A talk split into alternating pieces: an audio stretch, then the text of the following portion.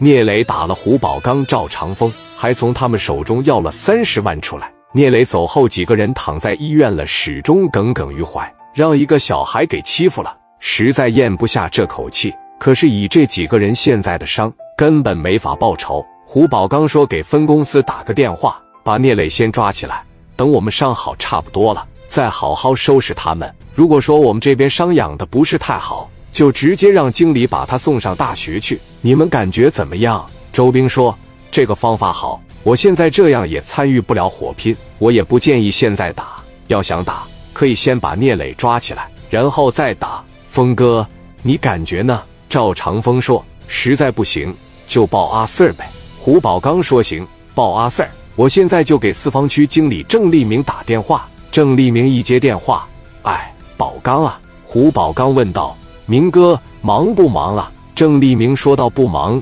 怎么了？你说吧。”胡宝刚说道。我让人给打医院里边来了。郑立明问：“把你打医院里边去了？我操，谁敢打你呀，兄弟？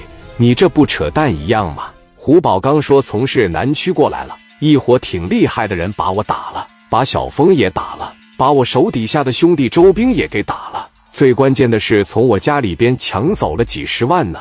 我们哥几个是在医院里面躺着，也没办法出去。我们商量就报阿 Sir 了，你上市南区去一趟。”给那些人直接抓回来，领头的那个哥们叫聂磊，这在四方区绝对也是大事了吧？一开始我没想通过你们，我想和他过过招，把他打服了。但是这小逼崽子挺疯狂，他挺硬，我没打过他，可是我还想收拾他，所以我就只能找阿 Sir 了。郑立明问：“把你们打成什么样了？”胡宝刚说：“给我腿上来一枪，给小峰腿上来一枪，周兵腿上来一枪。”这种伤害就三个了，而且从我面那个家抢走了几十万呢，这么大的事情值不值得你动手收拾他呢？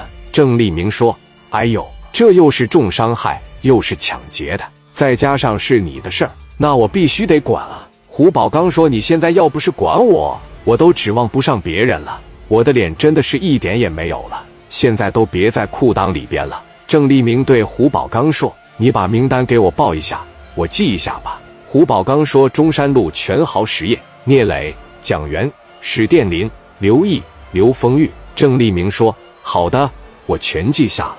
剩下的事你别管了啊，好好养病。等我把人扣了，我亲自过去看看你。”胡宝刚说：“那就有劳郑经理了。”郑立明说道：“没事，都是好哥们。你这说啥了？